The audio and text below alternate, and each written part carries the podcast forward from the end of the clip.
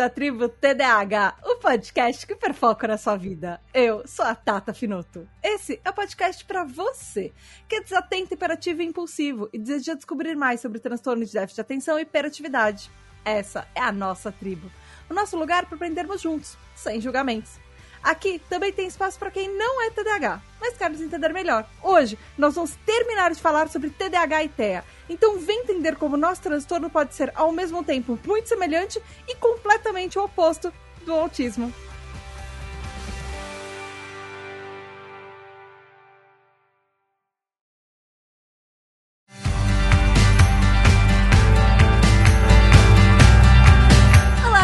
Tudo bem? Aqui é a Tata Finoto e, nossa, esse mês a gente tem dois episódios extremamente especiais. São episódios que eu estava recebendo pedidos há muito tempo, mas antes, calma, recadinhos. Você sabe, você que está ouvindo, sabe que todo o trabalho da Tribo TDH literalmente depende de você.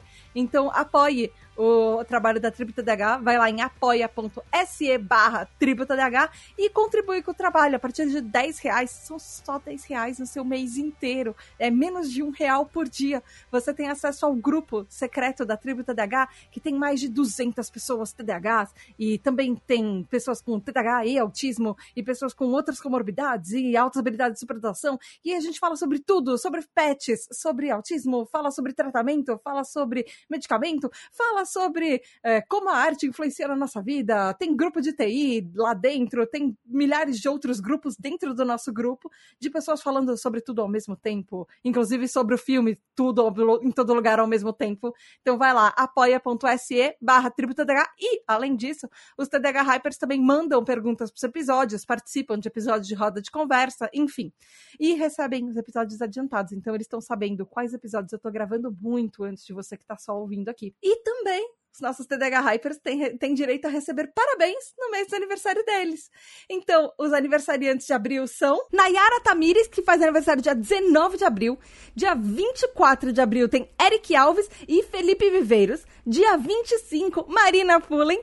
No dia 29 tem Rodrigo Gans Viotti. E no dia 30 de abril tem Mozart Sodré. Parabéns, parabéns, parabéns, parabéns. Muitas, muitas, muitas felicidades e beijos especiais da Tata no mês do aniversário de vocês. E vamos começar com o episódio? Ouvintes, você está na segunda parte do episódio. Você já perdeu metade da conversa. Então volta lá no episódio da parte 1 e porque você talvez tenha perdido muita coisa interessante e importante que nós falamos, mas lembrando, se você já, já ouviu a primeira parte e é TDAH, por acaso, esqueceu quem está aqui comigo? Estão aqui comigo. Agora eu vou fazer a ordem inversa. Thaís Eleutério, lá do podcast Atípicas, ela é arquiteta, designer de interiores, professora universitária e TDAH e autista também. Olá de novo, Thaís! Bem-vinda de volta! Oi, gente, tudo bom com vocês? Olá! Também está comigo Morena Maria, do podcast Afrofuturo, pesquisadora, ela é escritora, palestrante, assessora parlamentar e consultora de projetos, e ela também é TDAH e autista. Olá, Morena! Bem-vinda de volta! Oi, gente, prazer estar aqui. Obrigada pelo convite, Tata, muito feliz. Ai, obrigada por participar. E para fechar esse time de estrelas maravilhoso, tem a Alpin Montenegro, lá do podcast Distraídos. Ela é influencer de neurodivergências, fala sobre neurodivergências e interseccionalidade de gênero e etnia na saúde mental. E ela também é, tem tripla excepcionalidade, ou seja, a, além da dupla excepcionalidade de TDAH e autismo, ela também tem a tripla, que é o altas habilidades e superdotação. Bem-vinda de volta, Alpin! Uhul, olá! Muito obrigada pelo convite mais uma vez e é, oi para todo mundo da tribo. Ouvinte, antes de começar, eu tenho que fazer um alerta. Pode ser um alerta de gatilho, mas se você for menor de idade, talvez pule alguns minutos, porque nós vamos falar coisas sexys nesse episódio, nós vamos falar coisas mais quentes nesse episódio. Então, ouça com parcimônia, talvez não no, talvez não na caixinha de som da academia. Já fica uma dica. Caso você não queira se sentir talvez meio constrangido de ouvir isso no meio da casa, talvez com o seu avô passando atrás. Mas já, já deixei o, o alerta aqui, enfim. Porque me surgiu uma dúvida agora, porque eu conversando há, há um tempo, há uns meses atrás, há um tempo atrás, fim do ano passado, conversando com uma amiga que tá investigando autismo, mas, assim, toda certeza que ela é, ela tá dentro do. Enfim, ela é uma amiga autista. E ela tava falando de ecolalia, e aí eu descobri aquele momento de, calma aí, não é todo mundo que faz isso. Eu conto números na minha cabeça, mas eu faço isso desde que eu nasci para tudo, do tipo, goles de água no bebedouro da escola. Um, dois, três, quatro, cinco. Volta. Um, dois, três, quatro. Aí eu percebi que eu faço isso beijando o meu namorado. Por que eu estou contando enquanto eu beijo meu namorado? Eu não sei. E como é. assim não é todo mundo? que vocês, não é todo vocês mundo pensam, que faz vocês isso, pensam enquanto vocês, dão, vocês beijam alguém? Vocês não pensam? Vocês tipo, ficam contando números na cabeça de vocês? É, eu achava em que sequência. todo mundo fazia isso. Eu não conto, não. Eu faço um outro steam. eu faço um outro steam que é tipo de ficar contornando as coisas. Tem um nome para isso. Eu não lembro o nome, não sei se é ecografia. Ai, sei lá. Só sei que é isso de ficar contornando as coisas e, e movimentando a mão, né? Então eu fico movimentando. Gente, e... é... Em qualquer situação, eu tô beijando a pessoa, eu tô, eu tô, na minha cabeça, eu tô contornando o rosto da pessoa todo com, com, a, com o pensamento, assim. O nariz, a orelha, a boca, o olho, a sobrancelha, tudo. Você tá, tipo, memorizando a pessoa de olhos fechados. É, eu fico, tipo, e como se eu estivesse desenhando mesmo, sabe? Ah. E aí tudo na minha volta, assim, tipo, eu fico desenhando, o, o, contornando as coisas com, com a mão quando eu posso, eu é ou então só com o olhar mesmo quando, né, tipo, eu tô fazendo masking e tal. Hum. Mas aí até beijando já aconteceu de eu fazer isso. Lançando essa exposição, esse momento de exposição. Mas depende, se eu tiver bêbada, é... eu não vou me atentar a essas coisas, não, eu acho. Eu acho que quando eu tô bêbada, eu não tô nem aí. É, Levemente alcoolizada, assim. Eu, eu sinto que eu essa parte da, da neurodivergência do, na questão da sexualidade tem para mim a ver com um negócio que é o meu cérebro ele nunca desliga, nem quando eu estou transando.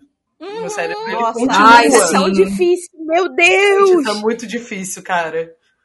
Finalmente alguém é me entende. É muito difícil porque eu fico pra mim, presta atenção, presta atenção, presta atenção.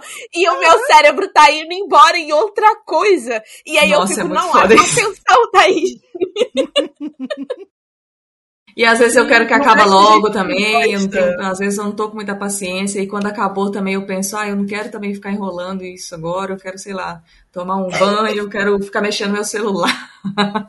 É, exatamente. Aí, e não é muito romântico, né? Você tá brava? Ele pergunta, você tá brava? Eu falo, não, só tô agitada mesmo, querendo ir tomar um banho, fazer meus troços, tô cheia de coisa pra fazer. Fala, Ave Maria, tô cheia de fome, bora comer. Ouvinte neurodivergente que tá aí do outro lado, dica da Tata, quando você for, se você for uma pessoa que quer relacionamentos, esteja com alguém que quando você começa a beijar e as coisas começam a ficar um pouco mais quentes, a pessoa vai te entender se você precisar parar, ir até o celular, anotar o item da, da lista de compras e voltar. Ou lembrar que tem a roupa na máquina. É sobre isso. Ai, Jesus, é exatamente. Nossa, é uma Ai, perfeita. O, graças a Deus o meu marido entende, porque ele também faz isso. Ele não tem o diagnóstico, gente. mas tem muitas características. Então, acontece exatamente isso. Às vezes eu falo pra ele, nossa, a gente depois tem que botar as roupas no, no varal, tá? E aí ele olha assim pra minha cara gente. e ele só respira fundo e, ai, tá bom. Eu vou me expor aqui, mas eu não ligo, não. É, eu, outro dia, eu, teve um dia que eu fui, que eu tava. Não.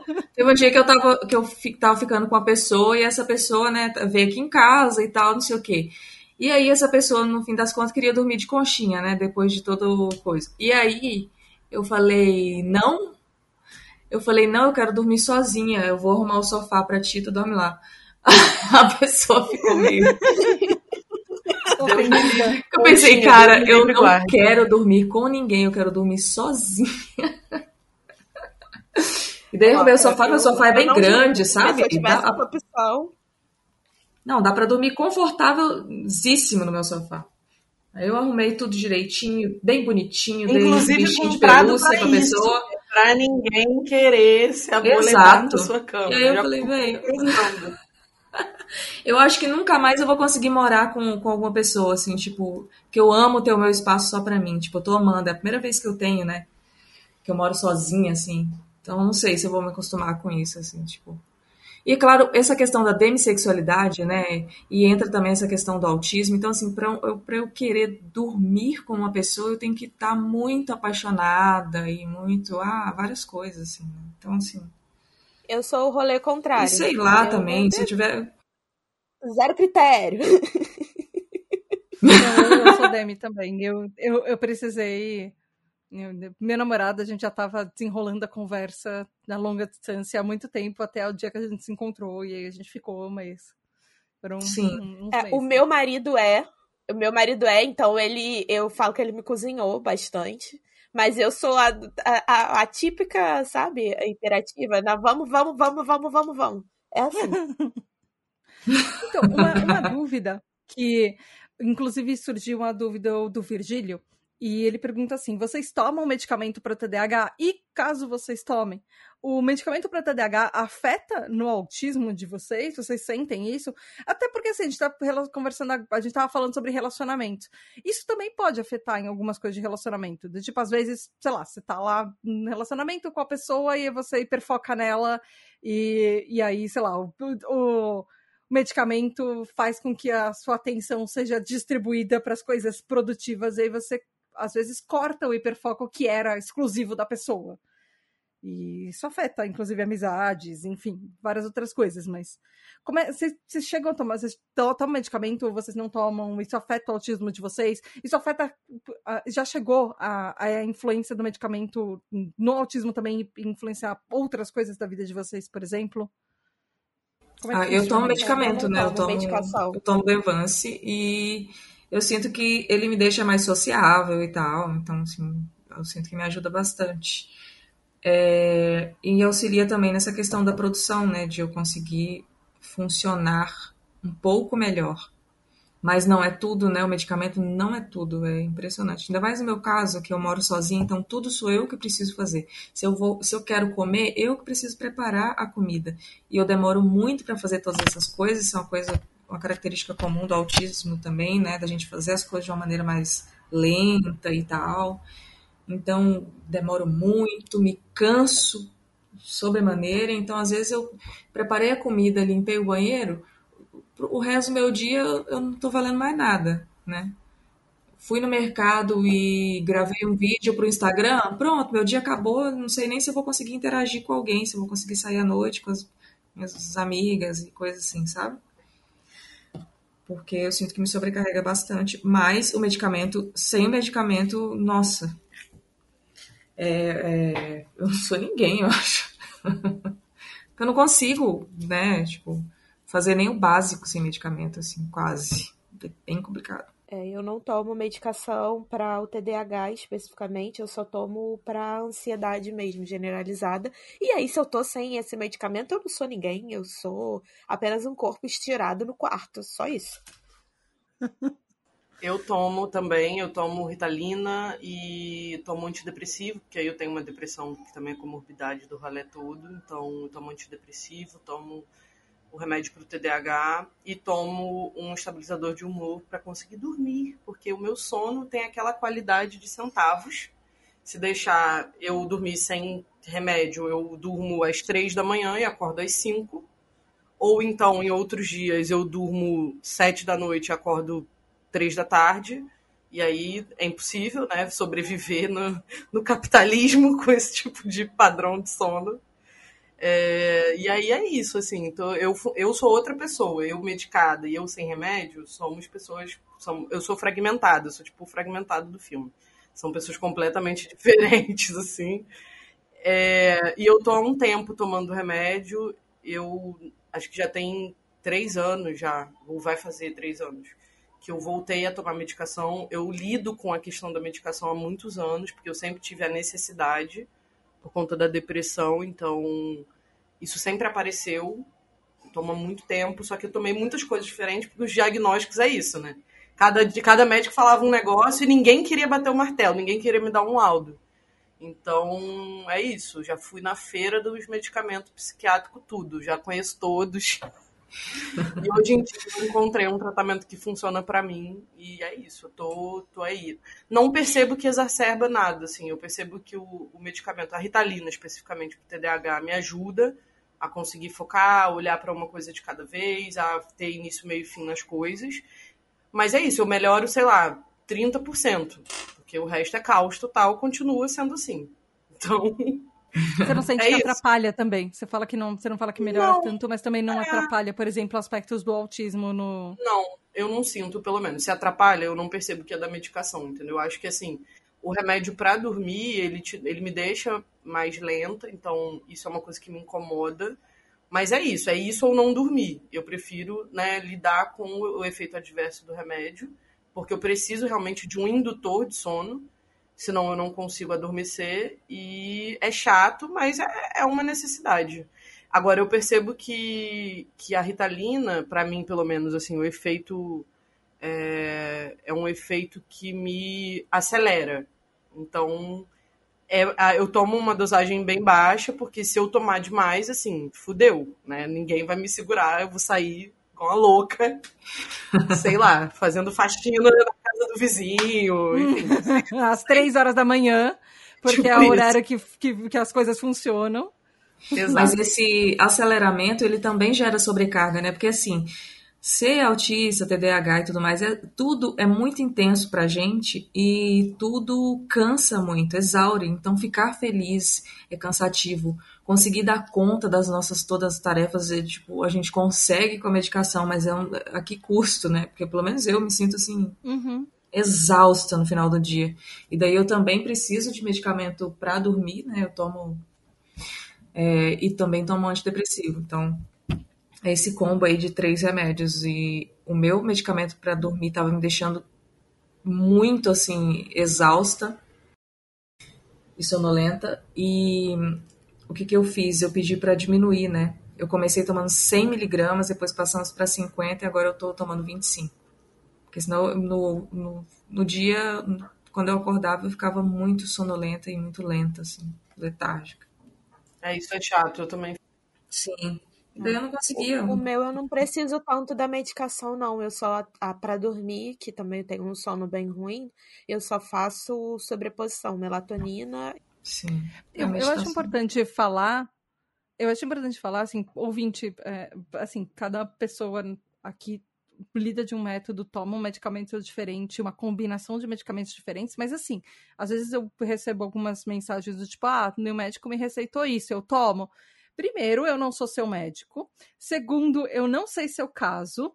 É, terceiro, olha quanta gente tem assim nessa chamada, sabe, nesse episódio, cada uma pessoa, cada pessoa tem uma combinação diferente. Tem, o, o cérebro funciona de uma maneira, porque por mais que, por exemplo, uh, uh, tirando eu, todo mundo aqui seja TDAH e autista ao mesmo tempo, tem outras comorbidades que vão influenciar em que tipo de medicamento, qual medicamento, qual a dosagem que você vai tomar. Então, é. eu acho importante falar isso, porque às vezes as pessoas falam, ah, não, mas qual medicamento é melhor? Uh, é Ritalina, é o Venvanse, é um Concerta, é o BUP para isso, para aquilo, não sei o que lá. Não, o medicamento melhor é aquele medicamento que serve para você. E às vezes tem meses de adaptação para você ver qual é o medicamento, qual é a dosagem, o que, que você, o seu caso, precisa, porque nenhum TDAH vai ser igual é, nenhuma comorbidade, combinação de coisas que você vai ter, ou até rotina na sua vida. Você é uma pessoa que dorme mais tarde, você acorda mais cedo. Isso tudo influencia também no medicamento. Então, eu queria deixar esse alerta. Tá, esse negócio do medicamento para TDAH, né? Muita gente manda mensagem, fala, ah, tá, Ritalina, não sei o quê, será que eu tomo? Mas se o médico receitou, toma, né? Faz ali o teste. A Ritalina não deu para mim, mas deu certo para muitas pessoas que são TDAH uhum. que eu conheço e que fazem o tratamento e que assim mudou a vida delas, né? Então é, é isso que, que a Tata falou, né? Cada, cada corpo vai se comportar de uma forma e a gente tem que confiar no médico e ir testando mesmo. E é isso. Tem, às vezes demora semanas, meses para o nosso corpo se adaptar e começar a engrenar ali. O gente, eu levei eu 11 anos. Eu levei 11 é, anos procurando eu um ano para poder regular o, o ansiolítico. Foi um ano até a gente achar a dose correta do ansiolítico. Sim, eu demorei também bastante para encontrar um. E outra, por exemplo, Morena, por que, que, por que, que a Morena demorou tanto para se adaptar? Muito provavelmente porque era falta de diagnóstico completo. Porque você trata uma coisa e esquece as outras, o, o medicamento não vai funcionar se você não levar tudo em consideração. Então, quando quando eu tava, quando eu tomava medicamento para depressão, para mim não deu certo. Por quê? Porque não estava levando o meu TDAH em consideração. Então, para mim foi uma experiência horrível naquele momento. Assim, funcionou para depressão? Funcionou, mas eu tava me sentindo péssima Você como pessoa. se sentindo disfuncional. Então, eu sinto, por é. exemplo, que para mim é necessário manter o antidepressivo, porque eu tenho histórico de depressão na família. É, assim, históricos, né, no plural. Hum, uhum. É, então, é uma questão, né, que, que é recorrente na minha vida, é uma, é uma, uma comorbidade que se virou crônica, enfim. Acho que tem a uhum. questão do estresse pós-traumático também. Eu vivi algumas situações de violência graves, então acho que isso é, é gatilho né, de, de, de, de, depressão e, enfim, isso ao, ao longo do tempo isso vai virando uma questão crônica, né? Então eu preci, preciso do antidepressivo. Só que eu vejo que só o antidepressivo também não é suficiente. Eu preciso de algo que me ajude a funcionar essa questão que a gente estava discutindo da disfunção executiva e tudo mais, eu preciso de algo que me ajude a conseguir focar minimamente, né, para sair um pouco é, desse mix de vozes da minha cabeça, para eu conseguir baixar o volume das vozes e focar no que está acontecendo ao meu redor. E eu acho que o remédio para o TDAH especificamente me ajuda. Então, eu sinto que é isso. É um, como o, o diagnóstico ele é complexo, a medicação, no meu caso, também precisa ser você atacar de todas as pontas e ser meio multifatorial, assim, o tratamento. Então, não é só uma coisa. Hoje eu vejo, por exemplo, eu estava com, com dor física crônica. Tem a ver com autismo? Tem, porque eu tenho hipersensibilidade a várias coisas, inclusive a dor. Mas eu fazendo uma fisioterapia e sabendo do diagnóstico da síndrome de Ehlers-Danlos, eu estou tendo um ganho de qualidade de vida absurdo. Então, assim, a gente vai equilibrando as coisas quando a gente sabe o que, que é o todo. Quando fica faltando um pedaço, a gente continua é, tendo dificuldade de, de, de entender e de conseguir um tratamento que funcione, né? Que, que a gente se sinta bem com ele. Eu acho que assim, uma coisa que a gente está falando de uma certa forma, mas fora do, fora do consenso, porque a gente está falando sobre tudo, um monte de coisa ao mesmo tempo, mas é, eu sei que vai ser uma dúvida que provavelmente vai surgir de ouvinte, então eu já preparei isso de antemão. Que são, assim, quais as semelhanças entre o TDAH e o autismo? Tem muita coisa em comum. Não é, é à toa que o CID, a Classificação Internacional de Doenças Transtornos Mentais, enfim, colocou tanto o autismo quanto o TDAH no mesmo conjunto de transtornos de neurodesenvolvimento. Porque a forma como o autismo e o TDAH afetam na nossa vida e, e a, como eles, eles se apresentam como transtornos, eles têm muita coisa similar. Por um lado, eles são os opostos, aquela coisa de ordem e caos, enfim. É, mas, por outro lado, tem muita coisa em comum. Por exemplo, é, a gente tem é, problemas tanto no autismo quanto no TDAH com, com, habilidades sociais. Podem ser problemas diferentes, mas existe um problema de habilidades sociais o hiperfoco, os streamings que na, no TDAH é chamado de hiperatividade, às vezes só hiperatividade, mas é um tipo de streaming, uh, hipersensibilidade que os dois podem ter, tanto física quanto emocional, a inquietação, uh, a gente está constantemente se movendo, tanto no TDAH quanto no autismo, e aí entra na parte de hiperatividade, entra na parte do streaming. Ah, quando a gente é criança, é, as pessoas chamam de birra, mas birra, acesso de raiva pode ser um meltdown que tem essa carga que pode virar quando é uma criança falar, ah, você é uma criança que faz muita birra, às vezes não é uma, uma birra, é uma sobrecarga, que pode ser uma estafa física, pode ser uma estafa emocional, pode ser uma estafa mental, por exemplo, esse meltdown também tem esse nome. É, co outras coisas em comum.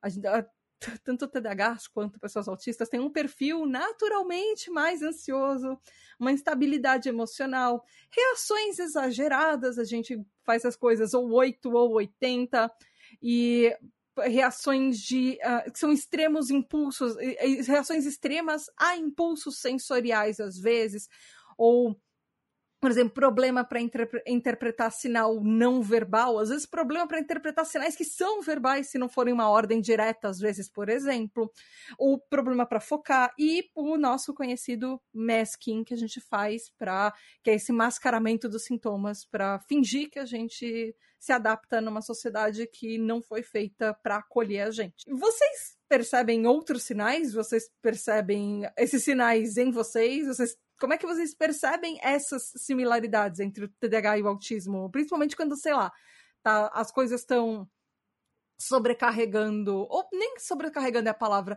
É, por exemplo, você, quando você está Uh, sei lá, tem muitos estímulos sensoriais, emocionais e mentais ao mesmo tempo, por exemplo.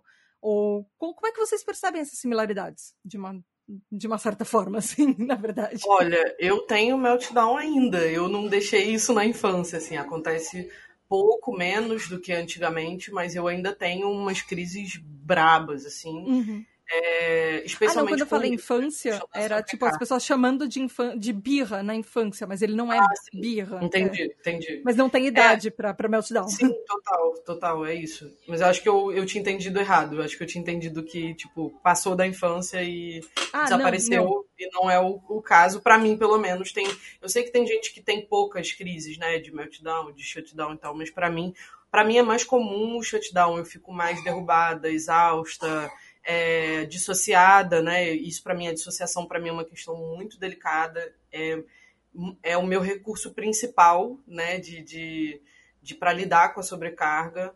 Mas eu percebo que essa parada da. Tem uma outra coisa que eu acho que, que, que é um pouco comum de TDAH e TEA também, que eu percebo, é a dificuldade de lidar com as críticas, né? Um pouco dessa rigidez cognitiva, assim, uhum. de de não conseguir, tipo, alguém te contrariou, alguém falou uma coisa diferente do que você é, entende, e aí você tem uma dificuldade de acolher aquela, aquela opinião, né? De acolher aquilo e falar, tudo bem, né? Você pensa assim, eu penso de outro jeito, e, e, é isso. A gente às vezes fica ali em cima e fica ciscando em cima da parada. E eu entro, pelo menos, numa, num fluxo de. A, a minha psiquiatra chama de pensamento ruminante, né?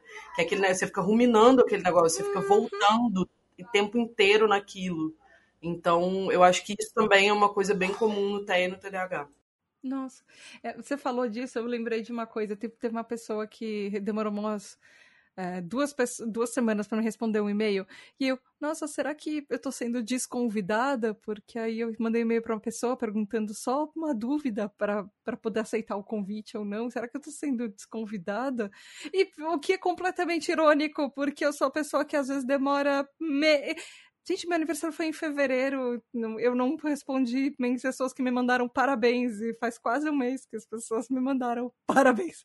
Isso aqui, as pessoas às vezes demoram uma semana para me responder num e-mail, eu, será que tem alguma coisa? Será que eu fiz alguma coisa de errado? Será que eu estou sendo desconvidada para alguma coisa? E Nossa, ironia eu sou muito assim. Eu sou muito assim. Enfim, é hipocrisia, né? Porque eu não respondo as pessoas na hora também. Tipo, demorou uma vida, mas quando alguém demora para me responder, eu fico paranoica, né? Já começo a criar mil e uma coisa na minha cabeça. É, eu falo assim que a minha ansiedade me impede de atender uma ligação. E a, a, a minha ansiedade também me impede de responder uma mensagem. Ou seja, uhum. você não consegue se comunicar é, comigo. É exatamente Sim. É isso. E às vezes eu não sei o que responder também. Eu fico olhando para a mensagem, eu fico, tá, mas o que, que eu respondo? Eu não sei como que eu vou responder isso. Eu não sei, e daí eu não respondo nada. E, e, e eu fico muito nervosa quando a pessoa me manda assim: Oi, tudo bem? E, e, e aí não fala fico, mais nada.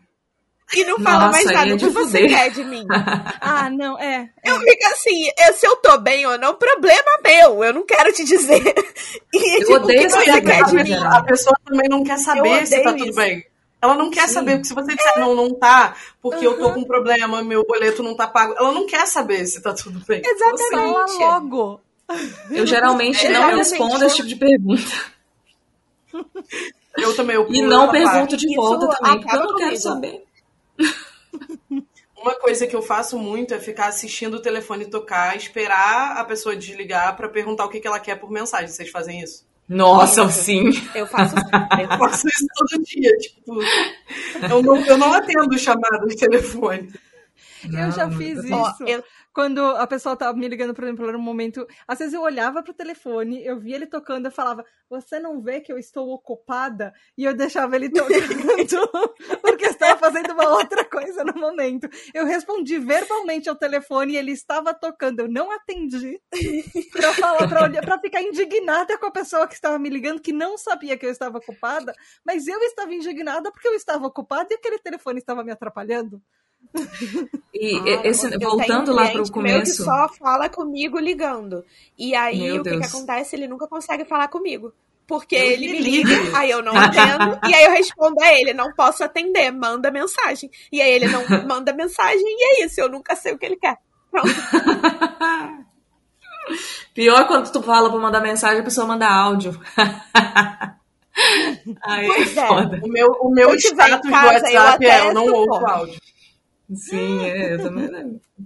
Eu até ouço, eu... mas assim, se eu não quiser ouvir, não tem santo que me faça ouvir. A pessoa manda. Não, eu já boto lá. É, eu, eu, eu peço, eu peço um resumo. O que que tem nesse áudio? Eu falo, o que que você Sim. quer falar comigo? Aí a pessoa fala, ah, é sobre isso que eu falar, tudo bem, vou ouvir.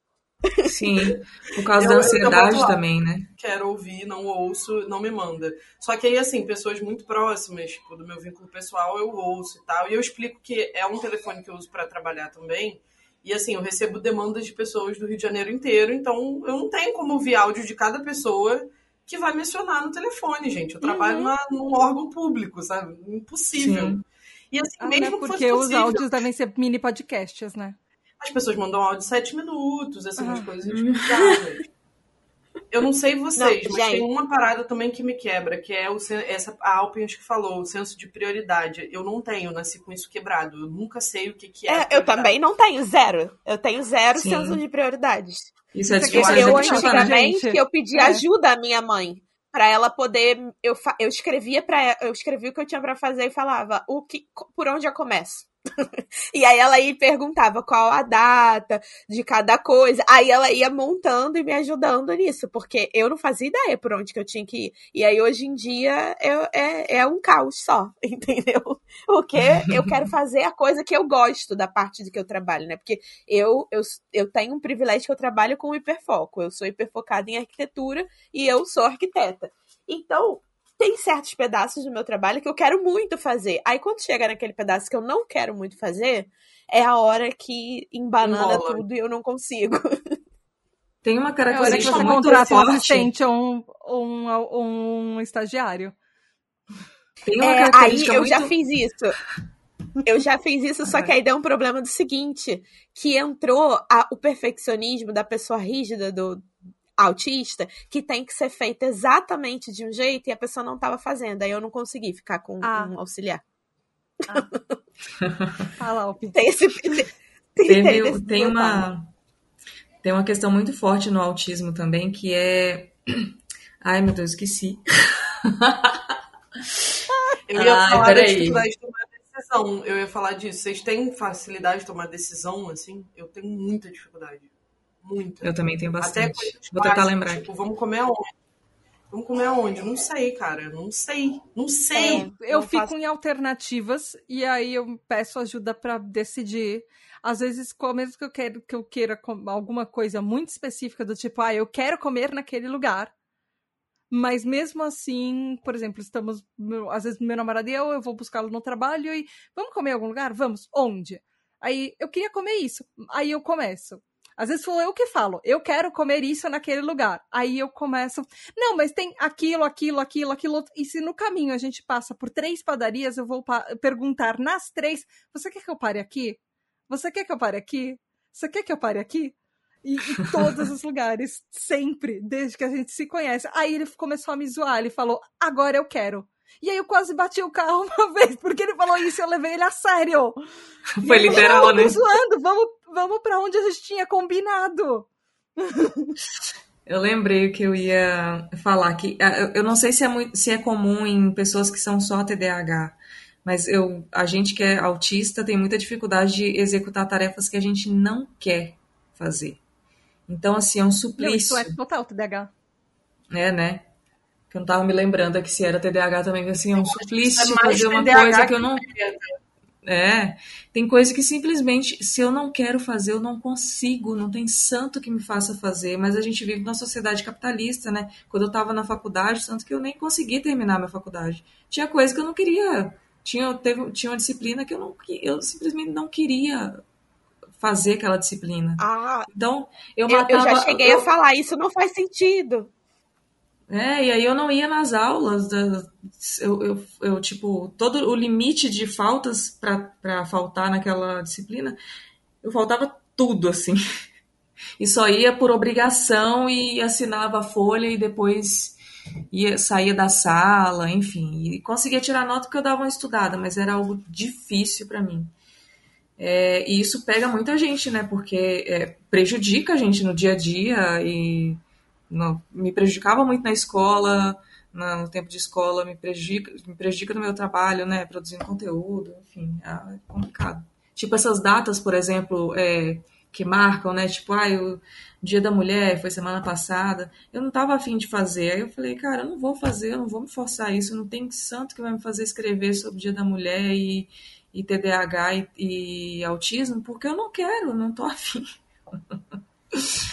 E aí parece que a gente é uma pessoa birrenta, né? Mas é porque eu não consigo, não consigo seguir esse padrão. E é uma energia muito grande, né, que a gente gasta pra gente convencer de, de, se, de fazer a coisa, né? Pelo menos eu percebo que é, é um desgaste. Eu ter, depois que eu executo, sei lá, porque era uma obrigação de trabalho, eu executo a coisa, eu tenho que três eu tenho que descansar. Tirar três dias acabada. de folga, de atestado Sim. médico, gente. Que Sim. isso? De cama. Isso porque eu preenchi uma planilha de 10 linhas. Exatamente. A situação é essa. Eu Exatamente. preciso de eu, eu, muito isso, velho. É desse jeito. Eu agora trabalho para um escritório que a, a moça já me conhece e tal, super receptiva com o diagnóstico e tal. E aí eu falei para ela, eu falei, olha, por favor, me deixa só nessa função, porque eu sei que se ela me colocar em outras, eu vou demorar, assim, três vezes o tempo que eu deveria demorar a fazer. E aí eu expliquei para ela, eu sou, eu sou muito melhor para você se você me colocar numa função que eu gosto de fazer, porque eu vou fazer cinco vezes mais rápido que todo mundo. Mas se você me botar naquilo dali que todo mundo vai levar duas horas, eu vou levar dez por favor. Aí agora eu só faço é, a parte de criação, porque se é a parte de, de detalhamento num detalha, determinado programa, eu levo muito mais tempo do que eu levo dias, enquanto o pessoal faz em um dia. Nossa, eu sou muito Faz assim. eu te entendo total. É bem isso mesmo. Quando eu tenho que fazer coisas que eu odeio, não. Assim. Ou eu não consigo efetivamente. Eu acho que isso também é uma, uma coisa importante de desmistificar, né? É, a gente aprender a reconhecer as coisas que a gente não consegue fazer, os limites uhum. que a gente tem. Porque muitas vezes eu vejo que, ah, você é uma pessoa autista é, de nível de suporte 1, então você dá conta de fazer tudo. E isso não é real. Assim, mesmo. Então tem determinadas coisas que eu efetivamente não dou conta de fazer. Se você deixar na minha mão, eu não vou fazer eu vou me esforçar, eu vou me matar, eu vou ficar me sentindo uma merda, aquilo vai me afetar emocionalmente, eu vou ficar mal, eu vou sentir, minha autoestima vai pro pé, eu vou me esforçar igual uma filha da. Desculpa, e não vai sair. Vai, e se sair, vai ser horrível, sabe? Vai ser péssimo.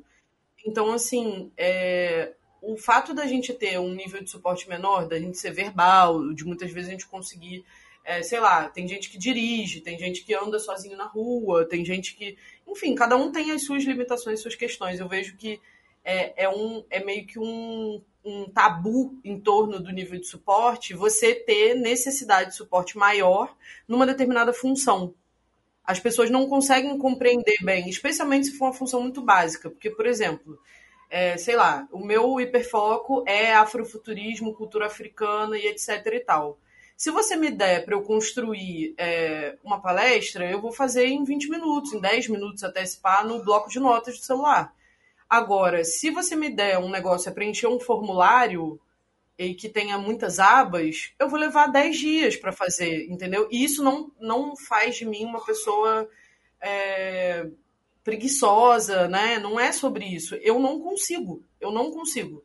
E se eu delego isso para alguém ou peço ajuda, peço suporte, eu não estou sendo preguiçosa, eu estou sendo uma pessoa que se conhece, que é inteligente o suficiente para saber que eu não dou conta de fazer aquilo.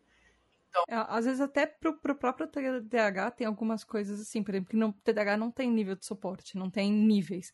Mas eu estava lendo, por exemplo, há umas semanas atrás, critérios, por exemplo, de companhia aérea para considerar você PCD na hora de comprar passagem porque tem algumas companhias aéreas. Quem não sabe, eu acabei de descobrir isso também, que eles te dão, é, eles dão uh, um desconto para um acompanhante que você precise levar num voo de longa distância. Sim. É, 80%. É, que você, é bastante, quando, quando, você vai fazer um, long, um voo de. É, mas isso aqui tem, é, um, é um formulário enorme. E aí eles dão uns três critérios diagnósticos. Ah, você usa cadeira de roda, ou tem mobilidade reduzida, ou tem alguma questão. E aí ele tem uma questão lá do tipo: uh, é, é incapaz de ouvir ou prestar atenção ou seguir as, as instruções da aeromoça. Aí eu fico pensando, gente, eu sou uma pessoa extremamente, assim, o que a, o que a sociedade considera precedeu? Sou uma pessoa extremamente funcional, mas chega numa hora, por exemplo, de prestar atenção na aeromoça, primeiro que eu não vou prestar porque eu já passei pelas instruções 15 mil vezes. Na hora que eu entrar em pânico e acontecer, por exemplo, um acidente aéreo, eu não vou lembrar daquelas instruções, porque eu vou entrar em pânico, eu vou precisar de uma pessoa me auxiliando, porque é capaz de eu, de eu saber decora as instruções, todas elas eu vou embaralhar e começar pela última, se eu lembrar qual, qual delas que é qual, cada uma. Então é capaz de, sei lá, a, a, a, caiu né, a máscara de oxigênio, é capaz de eu pegar aquela máscara de oxigênio e ficar brincando com o elastiquinho. Por quê? Não sei, porque eu entrei em pânico e eu, e eu travei olhando aquilo. Porque eu estou numa situação de eu travei qualquer outro momento eu estou no, no, no avião ou num ônibus ou qualquer dirigindo meu carrinho uma pessoa extremamente de boinhas funcional mas tem horas, por exemplo, eu estou dirigindo e eu falo, será que é hoje o dia que eu vou bater o carro porque eu estou muito mais aérea do que de costume? E aí eu tenho que redobrar minha atenção. E acontece que a Morena fala, sabe? Às vezes eu tenho que chegar em casa e falar, nossa, eu me desgastei por fazer uma coisa que é básica sabe? Pois é, a, é essa questão é das necessidades. Essa questão das necessidades básicas, né? A gente está gravando numa terça-feira, né, hoje, e eu estava sem banho desde domingo. O último banho que eu tinha tomado era, foi domingo à tarde. E daí eu comentei, eu estava conversando com uma amiga por mensagem e tal, pelo WhatsApp, e daí eu falei, ai, velho, não tô conseguindo tomar banho e tal. E domingo já tinha sido um dia que eu tinha comentado com ela também, que tinha, foi bem difícil para eu conseguir tomar banho, né? E aí é, ela falou: se eu for aí, é, e aí eu fico sentada lá no banheiro e tal, conversando contigo enquanto toma banho. Te ajuda? Eu falei: ajuda. Aí eu vou conseguir. Tipo, aí ela veio para me dar esse suporte, sabe? É, que é o Body Dublin. Aí, é. Que é o Body Dublin. Que ela, que ela veio, ficou ali comigo, conversando e tal, me distraindo. Quando ela entrou aqui dentro de casa, eu já comecei a tirar a roupa. A minha mãe faz E isso. já fui correndo pro banheiro e comecei a pular lá debaixo do chuveiro, que eu fiquei muito feliz. Eu comecei a gritar já embaixo do chuveiro. E aí eu consegui tomar banho, lavei meu cabelo, tudo. Eu tenho que fazer isso de manhã para tomar café. Eu preciso fazer isso de manhã, é, pelo menos umas três vezes na semana para conseguir tomar café, porque eu não faço ideia por onde começar, o que, que eu faço, o que, que eu tenho que fazer, Sim. eu não quero preparar aquilo. E aí eu tenho que ligar para minha mãe, colocar um vídeo em vídeo, né, para ela ir falando, e aí ela vai me dando sugestões, ela vai me dizendo o que eu tenho que fazer, e até eu chegar, ah, não, tudo bem, isso daqui eu consigo fazer, isso daqui eu vou conseguir fazer. E é, mas eu preciso Sim. da companhia dela, eu preciso dela me, me, me orientando no caminho, porque senão não sai. Sim. E como é que chama isso, gente? Vocês estão falando um termo aí, eu perdi. Ah, Body Desculpa, Dublin. chama Body Dublin. É, é literalmente traduz como dublê de corpo. É. é. uma pessoa, por exemplo, você, sei lá, você não, eu, pagou a academia. Disso muita coisa, direto. Qualquer assim, pessoa pode ser seu Body Dublin. Do tipo, sei lá, você pagou a academia seis meses adiantado, você não foi nenhum dia porque você iria sozinha na academia, você não conseguiu forças para ir até lá. Você chama uma amiga, um amigo ou, sei lá, um personal. E aí o fato de ter alguém junto com você, você vai conseguir sei lá, tirar energia para fazer isso. É isso, Sim. ter filho é ter um body double o tempo todo para você lembrar de comer, beber água, tomar banho. Nossa, eu, eu ia falar isso. O meu foram meus cachorros. Aí eu pode ser seu body double. Ah, os meus cachorros acabaram fazendo essa função também, porque eu não bebia água, eu não parava para almoçar, só que elas demandam, elas vão vir aqui e vão me ficar batendo e me lambendo até eu parar e ir lá fazer. E aí isso me ajudou pra, a conseguir até mesmo organizar a casa, ter uma rotina de organização, porque você tem que ter um horário para levar ela para descer, para limpar a casa onde ela faz as necessidades e tal. Então isso tudo teve que acompanhar. E o, o exemplo que você deu da academia, eu, eu parei de ir pra academia quando eu parei de morar com a minha mãe, porque quando eu morava lá eu ia pra academia porque ela me levava. Tá vendo? Tem. É. Tem. Vocês sentem que, assim, sei lá, as pessoas julgam, do tipo, ah, você é uma pessoa que. É, as pessoas julgam que você é o que a sociedade chama de funcional. E aí você não consegue fazer uma coisa que. É, sei lá, por exemplo, ah, a, a, todo mundo acha que você consegue fazer uma coisa e aí você para e avalia e fala: Não, gente, é, se eu entrar numa situação X, eu não iria conseguir fazer isso, não. E, e aí as pessoas, sei lá, vocês sentem que as pessoas duvidam de vocês quanto a isso? Seja por causa do TDAH ou do autismo, ou sei lá, porque elas, porque elas não veem a deficiência. No caso do TDAH, ainda mais grave, porque elas não acham que. Muita gente não acha que o TDAH é uma deficiência, mas como é que vocês enxergam isso? Constantemente. Eu sinto que quando eu expresso que eu tenho a dificuldade, eu sou infantilizada. É, eu falo assim, nossa, você precisa da sua mãe para conseguir tomar café? Sim, preciso. E aí a pessoa me infantiliza é, isso. Aí sempre usa assim: ah, você consegue ser casada, mas não consegue, precisa da sua mãe para fazer isso? Sim, eu preciso. E, e, eu percebo muito esse, esse peso da infantilização. E também é uma cobrança do antes do seu diagnóstico você fazia. E aí eu falava: não, eu não fazia. Eu fingia que eu fazia. É diferente. Eu, eu tenho uma questão que eu tô descobrindo ainda, que eu tô lidando ainda por aqui, que é é, quando eu tô com dor, mal-estar num geral físico, eu fico averbal. E aí, na última vez que eu fui pro hospital, fui pro hospital sozinha, semana passada. E aí eu não conseguia falar. Assim, foi terrível. E aí eu comecei a escrever num bloco de notas uma apresentação, falando quem eu era, quais eram os sintomas que eu tava e tal. Chegou na hora, eu consegui falar porque veio uma auxiliar de enfermagem muito parecida com a minha tia uma tia minha, uma mulher negra pequenininha, assim, muito parecida fisicamente. E aquilo fez eu conseguir falar, mas eu tenho percebido que é, essa parada de ficar não verbal quando eu tô sentindo muita dor é uma coisa até perigosa, assim. Eu tenho realmente que fazer um documento, enfim, um crachá, alguma coisa para pôr dentro da minha bolsa para andar comigo, porque isso é uma parada perigosa mesmo. Agora, em relação a essas dificuldades, Sim, essas dificuldades com certeza. As pessoas super infantilizam e falam: ah, como é que você consegue transar, falar na, no podcast não consegue preencher um formulário? Que coisa ridícula, né? Tipo, como se você fosse. Eu vou usar essa palavra, porque é isso, retardado. É isso que as pessoas dizem. Então, eu sinto que é o tempo todo, assim. Isso acontece a todo momento, ou as pessoas disfarçam isso com surpresa, tipo, nossa, ah, eu não sabia. Sabe, uma coisa meio, meio fake, assim, uma surpresa meio, meio, sei lá. Eu fico muito puta com isso, gente. Eu acho que, é. assim, vendo de fora, eu imagino que talvez o julgamento em cima de você, Morena, ainda seja, ainda tenham outros níveis, porque você também é mãe. Então as pessoas veem algumas coisas e falam: ah, você não consegue fazer isso, mas como assim você tem uma filha? Como assim eu faço é isso pela minha filha, então como é que eu não faço por mim? Como é que eu não consigo? E eu não consigo. é exatamente assim. Eu não eu consigo. Imagino que ela tá vendo julgar até a sua maternidade. De tipo, Total. como se você é boa ou não mãe, com base em coisas que elas não, não, nem entendem, sabe? Total, é exatamente isso. E eu percebo que isso é, afeta áreas da nossa vida que a gente nem percebe, assim, sabe? É, são microviolências, né? São coisas muito pequenas. É, eu tenho falado muito sobre isso no meu trabalho, assim, o quanto que as pessoas é, pegam é, pegam essas limitações ou essas dificuldades que a gente tem e que qualquer ser humano tem, é importante deixar isso expresso, assim, as pessoas uhum. elas têm dificuldades e limitações em níveis diferentes, mas todo mundo tem. Isso não é uma questão só de quem é neurodivergente. E as pessoas colocam nesse lugar, como se, tipo, só a gente tivesse isso, quando na verdade muita gente tem e só, não, só ou oculta ou fala que é mania. Tipo, coloca nesse lugar e aí as pessoas respeitam.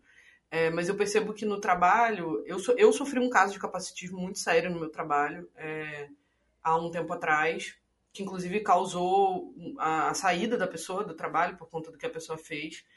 E, mas eu percebo que no trabalho isso se expressa. Quando a gente é, é, é autista e TDAH, isso fica muito, muito. É, é, dá para cortar com faca, assim, fica muito concreto, porque as pessoas o tempo todo ou elas subestimam a sua capacidade ou elas ficam te testando, né? Ou elas. É, é um negócio assim muito escroto, gente. Desculpa falar Nossa, sim.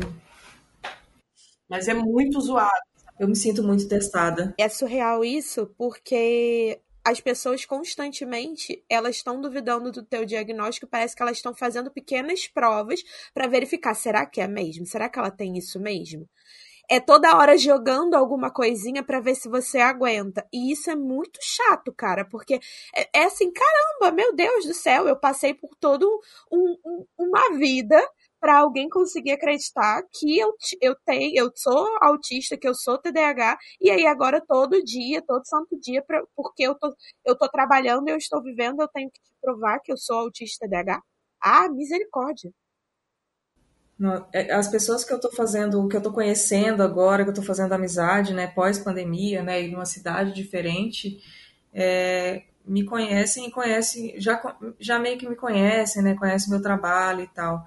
Então eu fico, eu, às vezes eu me sinto vigiada, assim, sinto como se tivessem, tá, sabe quando tu sente que querem te pegar ali no, no é, quão autista você é mesmo, aquilo que tu comentou lá e não sei o que. Tu não comentou aquilo, mas por que que não sei o que? Tá, meu filho, eu tô aqui é porque eu tô fazendo masking, né? Porque eu ainda faço muito masking. É muito difícil me, é, é, não fazer masking é um privilégio, né? E eu ainda não me sinto é, à vontade para ser né, completamente eu mesma. Já, nem neurotípico consegue né, ser 100%, eles mesmo quem dirá a gente que é, que é Exatamente, autista, eles cobram é, da gente e nem é eles fazem, né? É, sim. Então, assim... Tem, então, tem, eu, eu, eu, sinto, eu me sinto meio vigiada. Assim. Inclusive, tem uma pergunta da Iana Luiz Andrade que ela fala assim: como é exatamente o que a gente está falando, como lidar com pessoas que não entendem que nós somos neurodivergentes, principalmente familiares, por exemplo, e que eles insistem em nos desrespeitar, sendo que nós temos dificuldades próprias e em nos policiar também. E aí ela dá um exemplo, por exemplo, como, uh, ter, uma, como ter uma convivência melhor com neurotípicos que não entendem. É uma outra pergunta, desculpa. E, e aí ela fala assim: tipo, a minha esposa que tende a me cobrar coisas que eu tenho extrema dificuldade e como isso é, como isso me deixa frustrada. Todas as coisas que ela me cobra eu fico frustrada, vou ficando mais frustrada. Assim, eu acho, eu posso ser bem polêmica nessa resposta, mas eu acho que a gente tem que estar cercados de pessoas que entendem a gente que não vão cobrar a gente ser um pato sendo que a gente é um peixe. É sobre é, isso. Eu... Nossa, sim. O peixe, ele não, o peixe não anda de bicicleta, amados. Se você quer alguém que anda de bicicleta, escolha outra coisa que não um peixe. Não é mesmo? Exatamente. E, não, e é aquele negócio. Um é, a pessoa tá sabe? disposta a entender. Se a pessoa estiver disposta a entender, beleza, você explica. Agora, se ela não tá disposta a entender, é vida que segue, cara. Hum. É isso aí. É, Pau no cu dessa. É Tô brincando. Corta isso, gente. É mais difícil explicar? Ah, é. Às vezes as pessoas precisam de tempo, porque é um processo, gente. Assim, assim como a gente teve o nosso processo para entender o nosso diagnóstico, para quem está de fora, às vezes é um processo mais longo. Porque eles vão achar, ah, eu já te conhecia antes do seu diagnóstico, você não era assim precisam ter um pouco de paciência. É, para mim, sabe qual é o limite? Um pouco, mas, sabe exato. qual é o limite da paciência? É quando a pessoa te violenta.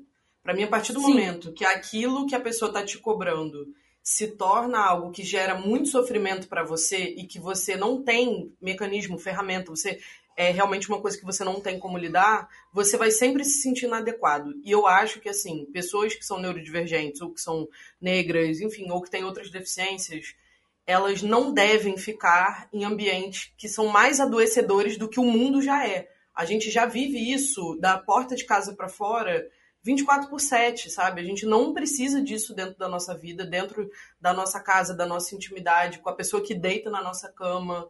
Assim, isso é uma parada muito adoecedora, muito adoecedora.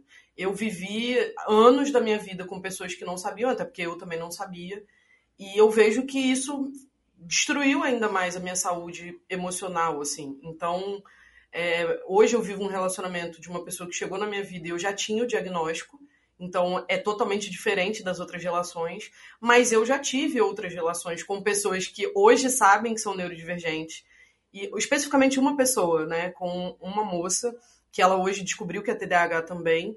E a gente tinha uma relação ótima, assim. Ela não me exigia nesse lugar de fazer eu me sentir inadequada e nem nem eu a ela.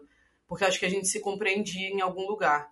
Mas, assim, eu simplesmente acho que quando a pessoa te violenta, aí é o limite. E o que, que eu tô falando de violência? Não é só porrada, gente.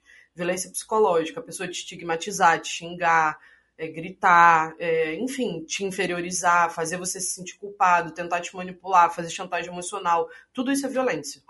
Uhum. Falei a beça, hablei demais, gente. Não, não, nossa, foi Não, foi maravilhoso. Eu, eu, eu, acho que eu a única coisa que eu acho que eu poderia colocar um a mais nisso é que infelizmente eu acho que TDAHs tem, e isso assim, instituto data fontes, fontes da minha cabeça. Uh, eu acho que talvez por fatores do TDAH, a gente tem uma tendência a ser às vezes as pessoas abusarem um pouco da gente em questões do tipo, eu te disse, você não lembra, mas você tem certeza que a pessoa não te falou aquilo. Que ódio! E, nossa, então, nossa, pode muito gaslight. muito com a gente. Sim, eu já até. pode acontecer porque a gente, a gente não confia na nossa memória. A pessoa Sim. sabe que a gente não confia, mas às vezes a gente tem certeza que assim aquilo não aconteceu, a pessoa não disse, é, não, a mensagem não existiu. E a pessoa insiste, não, mas eu falei, eu disse, eu te mandei. E, e só que fica na, a gente fica naquele impasse. Não, a minha memória é ruim, mas eu tenho. Dessa vez eu tenho certeza. Assim, só corre, só corre. A minha, a minha mensagem é só essa: corre, get out, sabe? Tipo, é, get out. Se rola isso, cai fora. É. É... Eu acho que também uma, uma coisa importante de lembrar desse, desse, desse detalhe, assim, né, de quando as pessoas respeitam a gente, é da importância de que quando a gente tem essas condições, do quanto a nossa é, autoestima, a nossa saúde mental, a gente tá, tem que ter um cuidado ainda extra. Porque a gente já deu exemplo aqui do quanto diariamente a gente é duvidado, questionado, é, em, em as pessoas implicam com a gente. Então a gente tem que é, construir muito bem a nossa autoestima para a gente conseguir bater de frente com esses desrespeitos. Uhum. Eu digo isso porque, como falou lá no início, né, eu sou professora universitária e eu já, eu já fui ser professora universitária já com os meus diagnósticos. Então eu me apresentei sendo autista e TDAH. E aí, durante uma aula, um aluno fez um comentário de, de que eu tinha falado algo de uma forma muito. É, muito, tipo assim, compartilhei uma informação demais.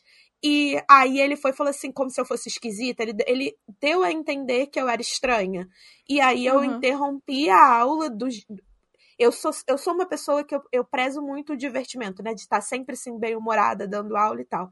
E aí eu parei, acabou. Acabou o, a emoção ali, a, a graça. Eu olhei para ele e falei assim: seja bem-vindo a uma aula com uma pessoa neurodivergente. Se você não tinha entendido isso até agora, seja bem-vindo então, porque é isso que você vai receber. Eu sou esquisita e eu sou diferente. Eu espero que você me respeite.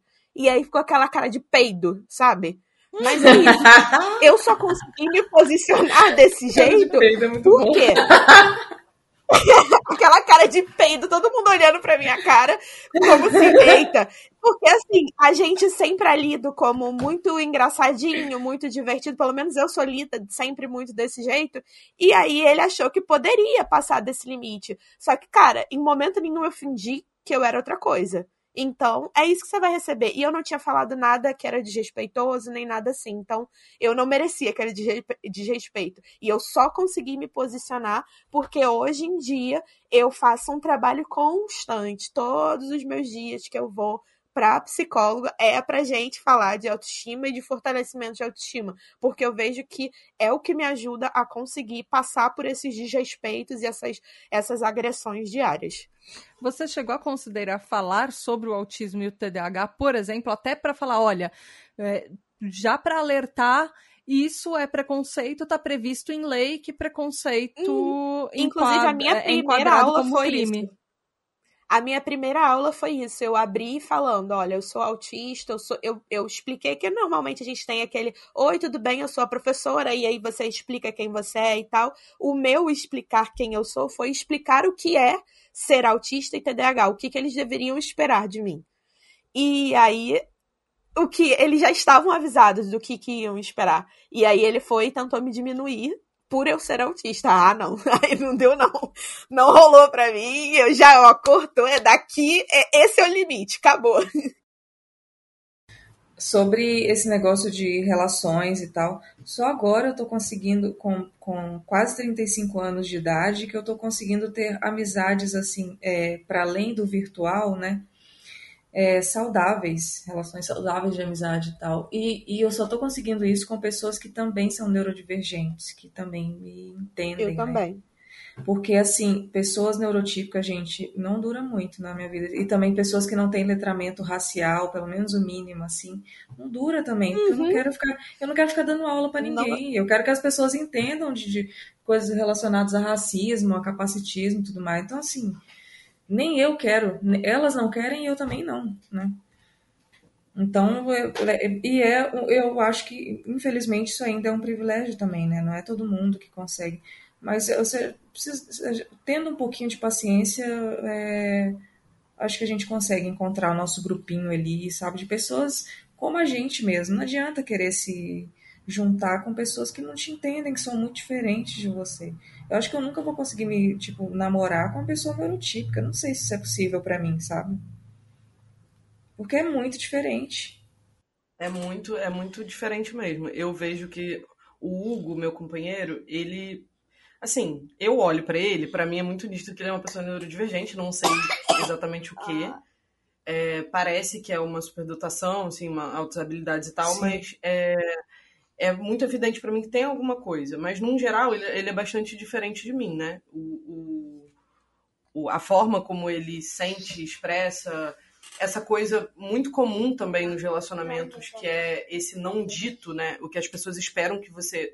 As pessoas neurotípicas, elas esperam que você entenda coisas que não foram ditas ou que existem expectativas em torno dos papéis que estão sendo exercidos e que não estão colocadas de maneira clara, honesta e tal. Então, o meu relacionamento com gente neurotípica é, eu sinto que é um pouco difícil, porque as pessoas não, né, elas querem que você adivinhe, elas querem que você tenha um, uma bola de cristal. E isso é muito complicado, né? Isso é, isso é bem difícil. Então, as pessoas que eu cultivo, né, na minha vida que são neurotípicas, elas elas é isso que a Alpin falou, elas têm leitura racial, elas têm leitura é, de, sobre capacitismo, ou estão pelo menos interessadas em ter. Então Sim. acho que a pessoa ela pelo menos está aberta a te entender, a ouvir, a fazer uma autocrítica, a fazer uma revisão de comportamento, caso ela de alguma forma erre com você, né? Eu acho que é um pouco isso. E já aconteceu também de eu me tentar fazer amizade também com gente neurodivergente, mas a pessoa também, tipo, no caso, pessoas brancas, né? Que realmente não queriam lidar com essa questão da, da pauta racial, enfim, reconhecer privilégios e tudo mais. Então, assim, acabamos nos afastando, né? Aconteceu também. Porque ah, racismo vai ter em todo lugar. Eu assim, acho muito triste a pessoa etc. que é dessa é forma. Foda, mas é foda, mas eu, tipo, eu, foi pauta das minhas terapias, assim, por muito tempo e ainda está sendo, inclusive. Porque eu nunca vou me acostumar com isso, né? com racismo e tudo mais, e com já fui taxada até de agressiva, inclusive por uma pessoa neurodivergente e tal, quando eu estava só falando das minhas dores. É, e daí meu psicólogo, que é um homem branco, me falou, Alpin, foi muito racista o que essa pessoa fez contigo e tal, né? Enfim, dei todo o contexto, mandei para ele é, tudo.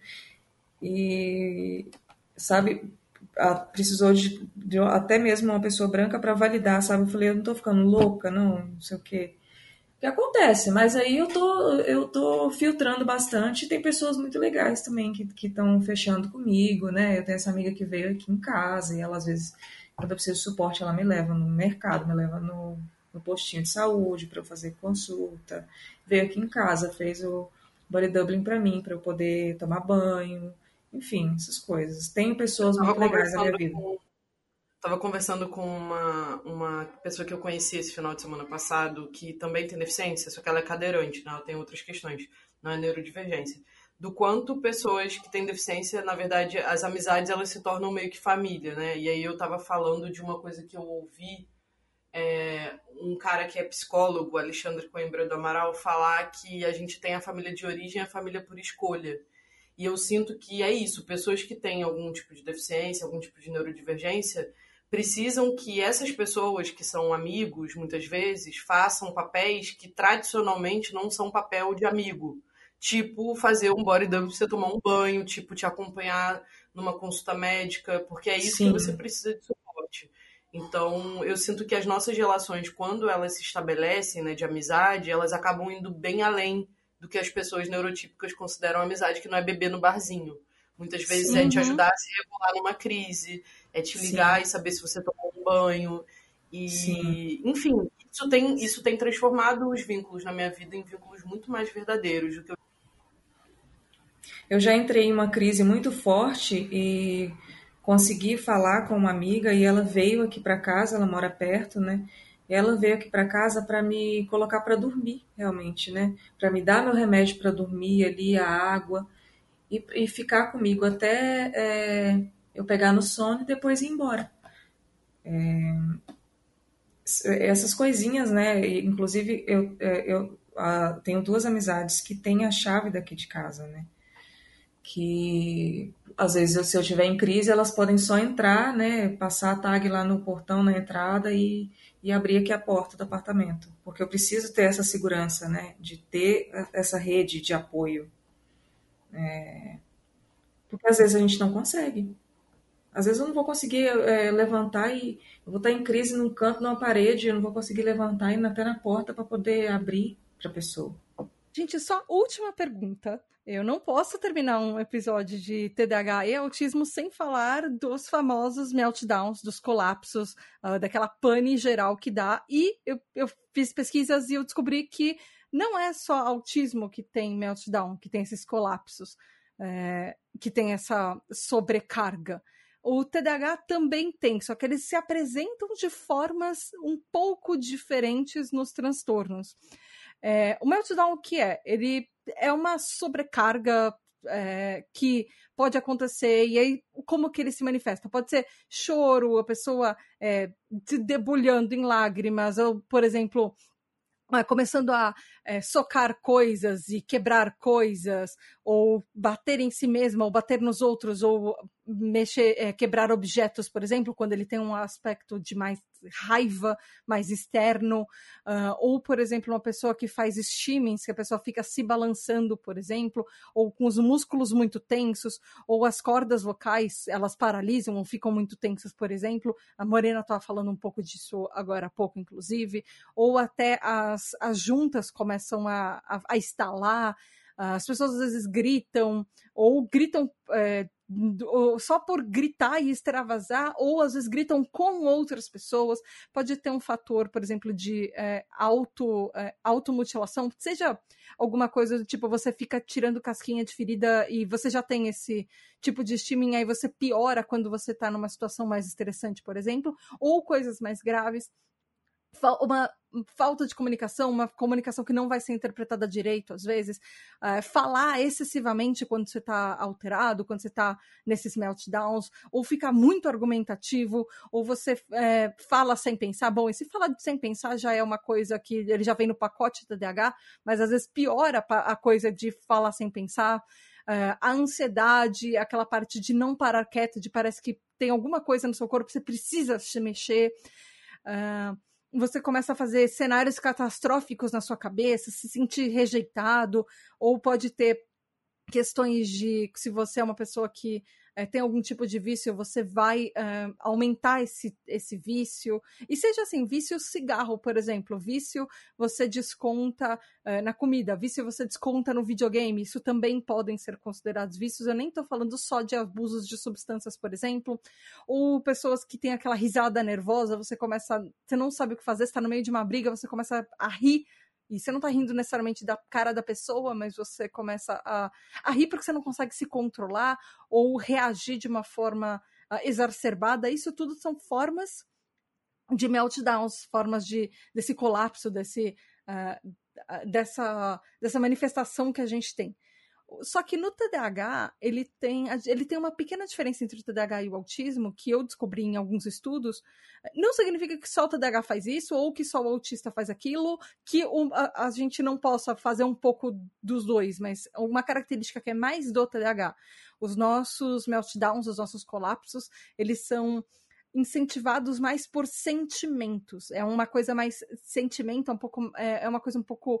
Os dois têm uma características men mentais, por exemplo, a gente está sobrecarregado mentalmente e no TDAH também pode ter o de sentimento. Então a gente tenta se autorregular e às vezes a gente só explode com a outra pessoa a gente fica ainda mais frustrado, ou uh, fica ainda mais triste, ou sai esbravejando. Uh, esse meltdown emocional, ele é, é uma sobrecarga tão grande que às vezes a gente não sabe como lidar com isso e a gente parece um vulcão que uma hora a gente vai acumulando tanta coisa e ele explode. Por exemplo, ficar de repente você por um argumento ridículo, uma coisa besta do tipo, ai, você não me falou bom dia hoje, você explode com todas as outras coisas que você estava guardando daquela pessoa de várias vezes que você se sentiu rejeitado ou é, você se sentiu que você está exacerbado e alguma coisa, alguém que te olhou torto, você vai jogar os sentimentos ou ou naquela pessoa você vai chorar no cantinho até você se debulhar em lágrimas, às vezes, sei lá, dormir depois de chorar tanto, porque você não tem mais energia para nada. E aí, no autismo, ele tem uma característica que ele é mais sensorial. Então, primariamente, às vezes você está é, muito exacerbado, o barulho está muito grande, as coisas não estão sentindo legal, de repente você está com uma blusa que está te incomodando, ou os cheiros estão te incomodando, o, o cérebro não consegue lidar com todas essas sensações ao mesmo tempo. Então, você às vezes só desliga, ou na verdade, antes de desligar, você só é, tem esse meltdown e você começa vezes se, se isolar ou ficar ainda mais ansioso, ainda mais é, com medo às vezes. E a, às vezes o meltdown do autista ele tem uma característica de steaming maior. É, então, às vezes, a pessoa tem precisa ir para um cantinho escuro, um cantinho silencioso, para ou às vezes com uma temperatura mais baixa para conseguir se autorregular. E aí, às vezes, esse, melt, esse meltdown, tanto do autista ou do TDAH, pode ser tão forte que a pessoa só desliga, é o shutdown. Que aí a pessoa parece que o, brain, o, o, o cérebro tá como se fosse uma estática, você não sabe o que tá acontecendo, você só precisa chegar num lugar e você sabe que você chegou. Você começa a funcionar no modo automático ou você só desmaia desliga mesmo. E aí acaba ficando extremamente fatigado, você não consegue mais, às vezes, funcionar o resto do dia, às vezes no dia seguinte também e você se sente meio se arrastando. E eu queria entender vocês, vocês já tiveram meltdowns, vocês já tiveram esses shutdowns, como funciona isso para vocês? Vocês sentem diferença entre o meltdown autista e TDAH, principalmente porque vocês podem ter os dois? E eu queria ver, entender como é que funciona isso para vocês, como funcionou isso para vocês e o que, que vocês fizeram nessa situação, por exemplo, quando vocês tiveram isso, ou o que vocês sabem que pode funcionar para vocês. A Morena estava contando por exemplo, do médico que você foi e você, você não estava conseguindo é, verbalizar as coisas e você lidou com isso, porque era uma forma de meltdown também. Você estava se sentindo mal, acabou tendo um, um tipo de meltdown que você não estava conseguindo falar e você acabou escrevendo, pelo menos para prevenir, mas. E outros tipos, por exemplo, outras situações que vocês já tiveram isso? Nossa, eu tô aqui pensando. Eu é, tive é. isso no trabalho, eu acho. É, tive isso no trabalho um dia e recente até, deve ter, sei lá, dois meses, um mês.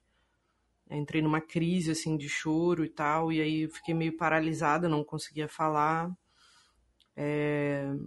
Enfim, eu sinto que... Eu sinto uma diferença entre o que é o meltdown autista e o que é o meltdown TDAH. O meltdown TDAH, para mim, tá muito ligado à disfunção executiva que é hum. é eu tentar, tentar, tentar fazer algo, tipo, iniciar uma tarefa.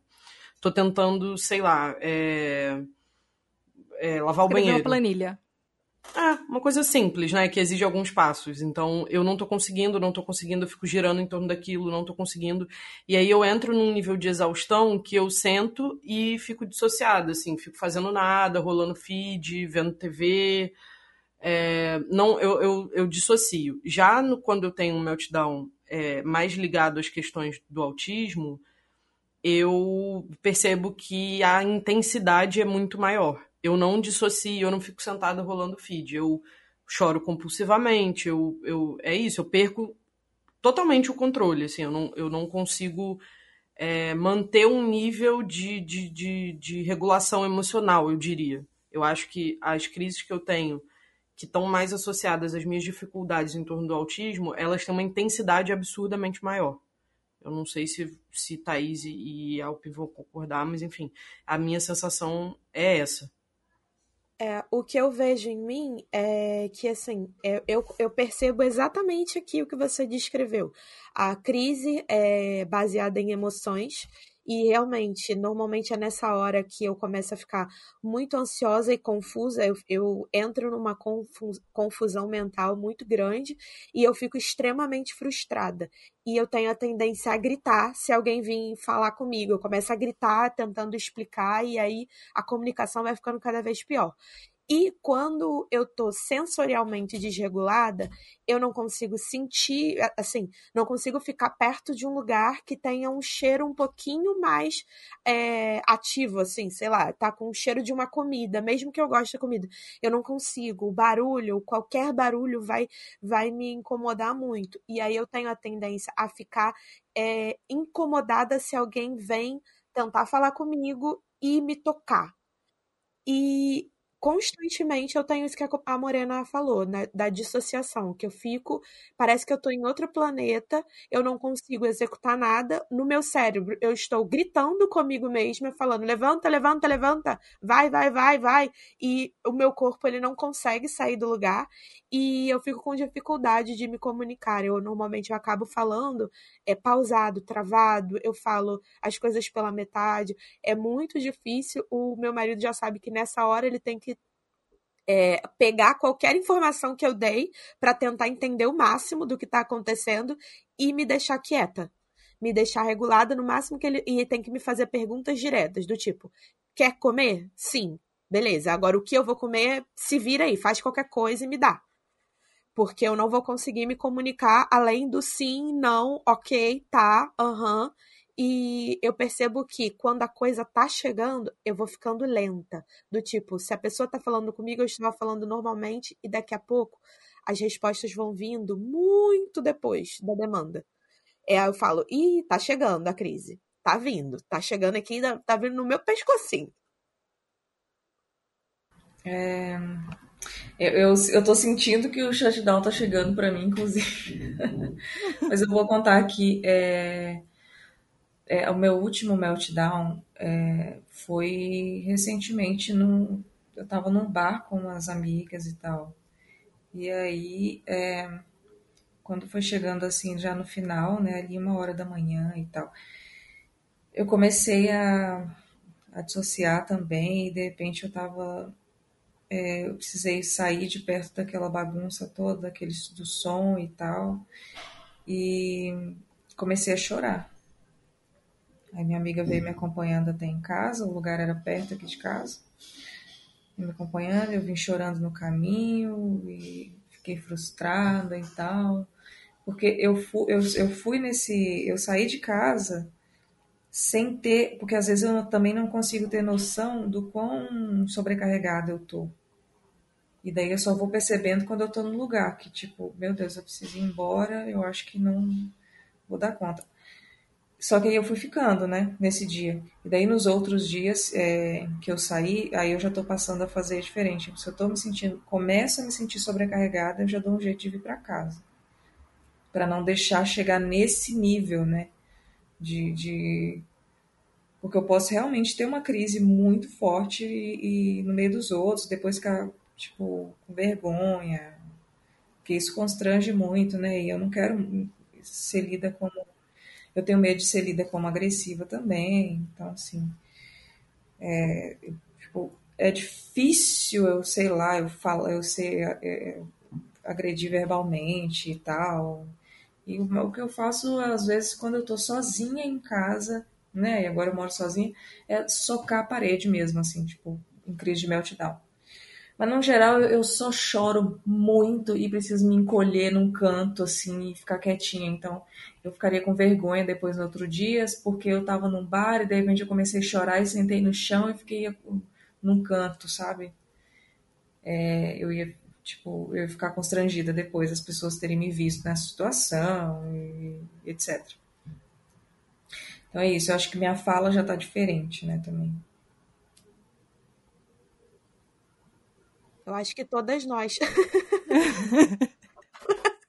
Eu acho que é o cansaço chegando para todo mundo. É um, é um experimento, pessoal. Vocês estão assistindo é. ao vivo. É, ao vivo, como é ser autista de TDAH. Então, a gente começou, uhul! E aí agora Nossa, já tá todo super mundo. animado. Uhul.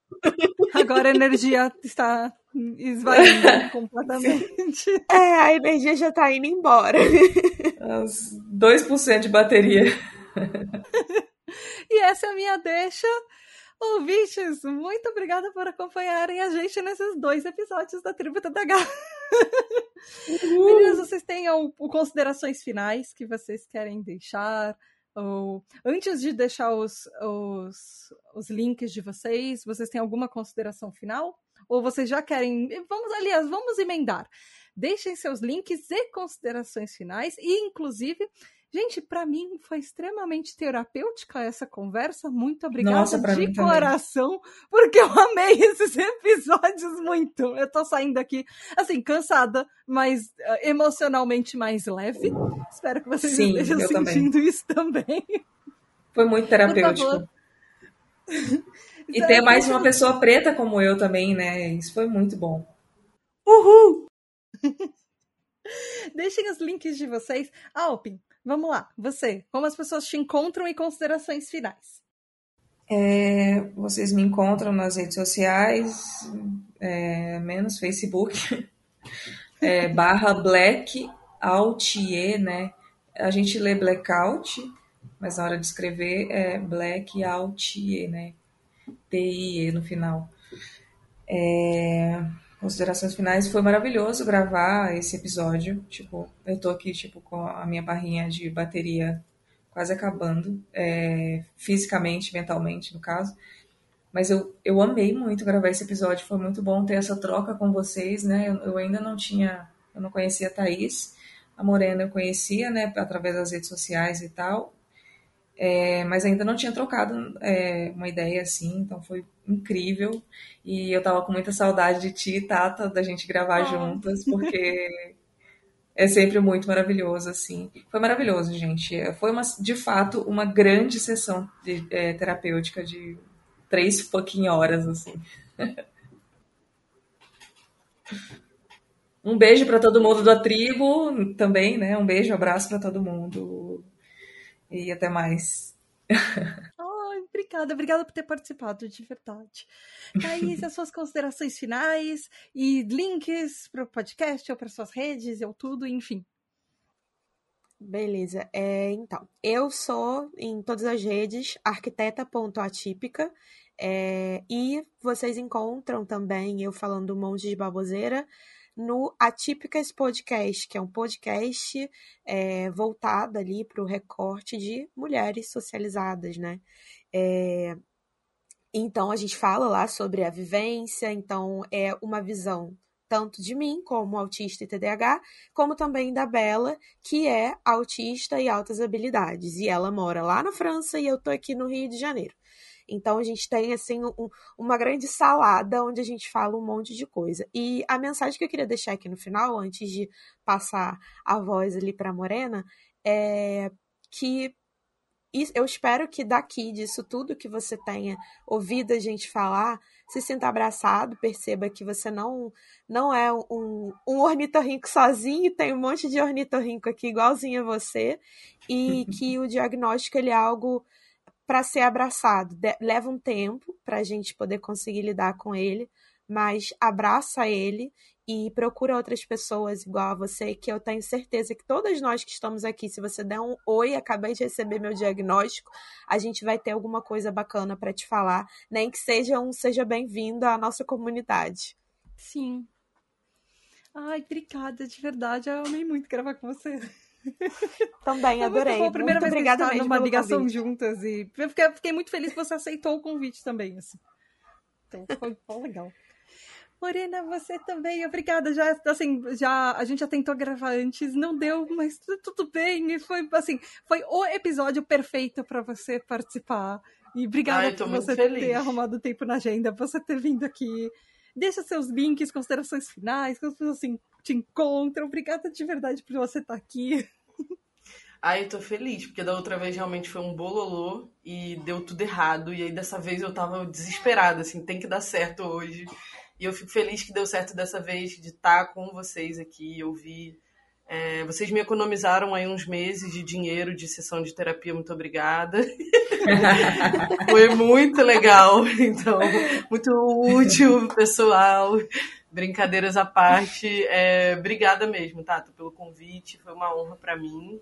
Nas redes sociais, eu sou arroba Morena Maria, é Maria com H no final em todas as redes. Também não estou no Facebook, não contem comigo lá, que nem a Alp. Não contem comigo pra nada no Facebook. Ah, sei lá, minha avó, meu pai, essa galera. então é isso. É, o Afrofuturo, que é o podcast que eu faço, ele está numa pausa, mas a gente vai voltar aí com novidades muito legais. Então. É, quem não ouviu todos os episódios, volta lá, ouve. A gente também tá lá como arroba Falha Afrofuturo nas redes.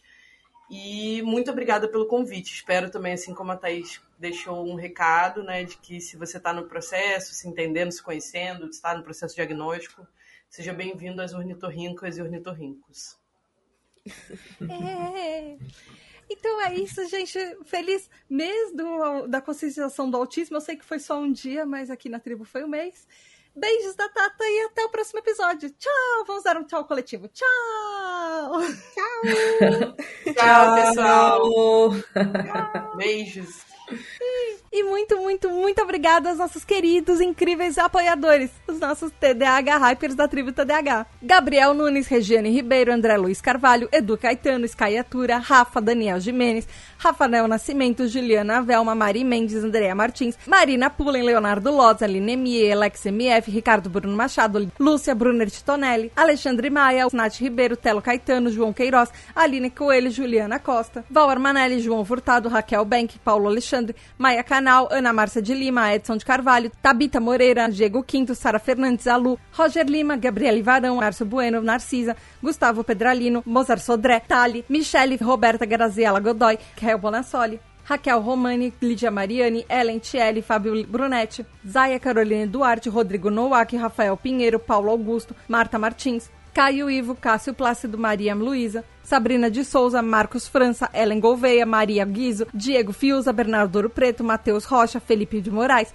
Bruno Rezende, André Barcelos, Lincoln, Amauri, Lucas Alves, Rodrigo Santana, Nicolas Rossim, Eliane Padilha, Gabriel, Jackson Luiz, Adalton Silva, Biscoito Bolacha, Ela, Jean Luca, Ana Tereza, Daniela, Caio Geraldine, Clarissa Arteiro, Marcele, Fernanda Lopes, Roger Delboni, Giovana, Zé, Rafael Fernando, Fábio Coutinho, Mônica Becker, Thay Mariana Causado, Cecília Costa, Miguel Vitor, Humberto Miranda, Alexo, Gabriel Alberto, Sandro Tomichi, Giovanna Eloise, Caroline Condé, Jô, Eric Alves, Karine Nunes, Maria Helena, Késia, Luísa Carvalho, Helenilson, Isabela Lima, Camila Moraes, Bruno Biel, Aloísa Pássaro, Lucas Adriano, José Martins, Yuri Moraes, Ângela Machado, Poliana, Ravena Bazana, Laura, Amanda Lima, Pedro D'Angelo, Kiara Campos, Alex Nedelkov, Franklin Melo, Netie César, David Correia, Vitor Hugo, Esteban, Vinícius Pais, Maeli, Felipe Cassarotti, Juliana Vielo, Estefânia Fernandes, Gil Duarte, Antônio Machado, Ana Luísa Cor, Rodrigo Rabelo, Amanda Dias, Dani Dias, Guilherme Deboni, Bianca Schiller, Vanderlan Costa, Laís, Ana Lígia Oliveira, Bel Castro, Poliana Oliveira, Lívia Mello,